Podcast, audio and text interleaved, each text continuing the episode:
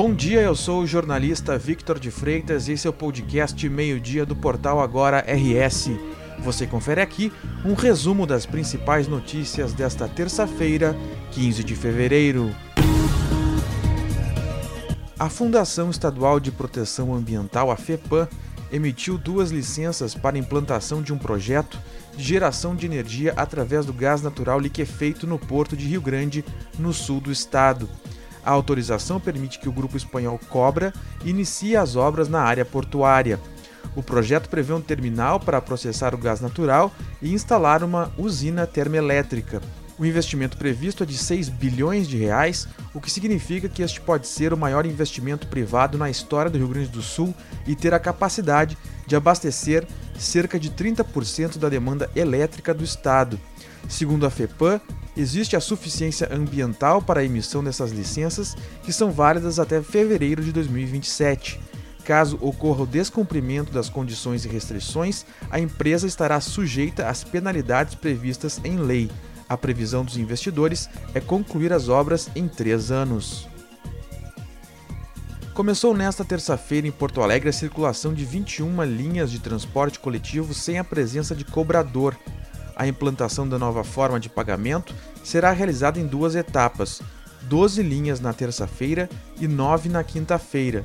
A medida deve ser ampliada, chegando a 25% do sistema nesse modelo de atendimento até o fim do ano. Os veículos vão ser identificados para que os passageiros saibam antes de embarcar que devem efetuar o pagamento na entrada diretamente ao motorista. Os passageiros que utilizam cartão TRI não terão mudanças. Neste caso, basta colocar o cartão no validador e passar pela roleta, como é feito hoje. O número de linhas sem a presença de cobradores deverá ser aumentado em 2023. A extinção da função está prevista para 2025. A maioria desses profissionais serão aposentados outros serão colocados em outras funções e também realocados em outras atividades com o oferecimento de cursos profissionalizantes por parte das empresas de ônibus.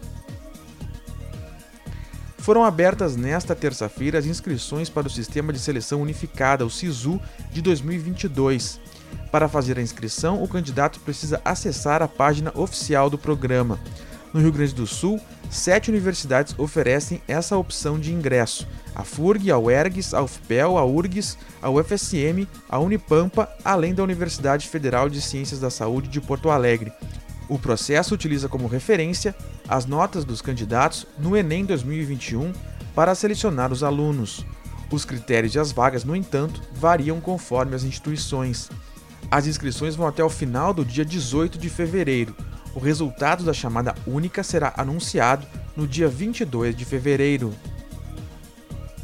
Morreu na madrugada desta terça-feira o jornalista e cineasta Arnaldo Jabor, aos 81 anos.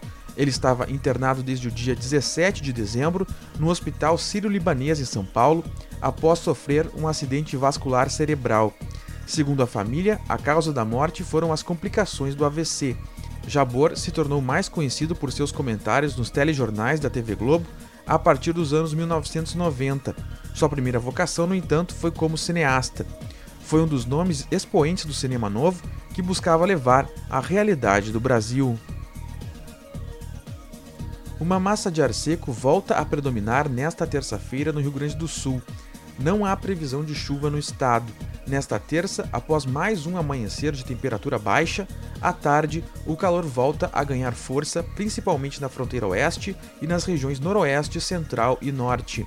Máxima de 31 graus em Porto Alegre e 38 em Santa Rosa. Amanhã o tempo continua estável, com temperaturas elevadas e baixa umidade do ar. A tendência é que as instabilidades retornem ao nordeste do estado na quinta-feira em função da aproximação de uma frente fria. Esta edição do meio-dia chegou ao fim, mas você fica sabendo o que acontece no estado em agora no rs.com. Obrigado pela companhia e até o meio-dia de amanhã.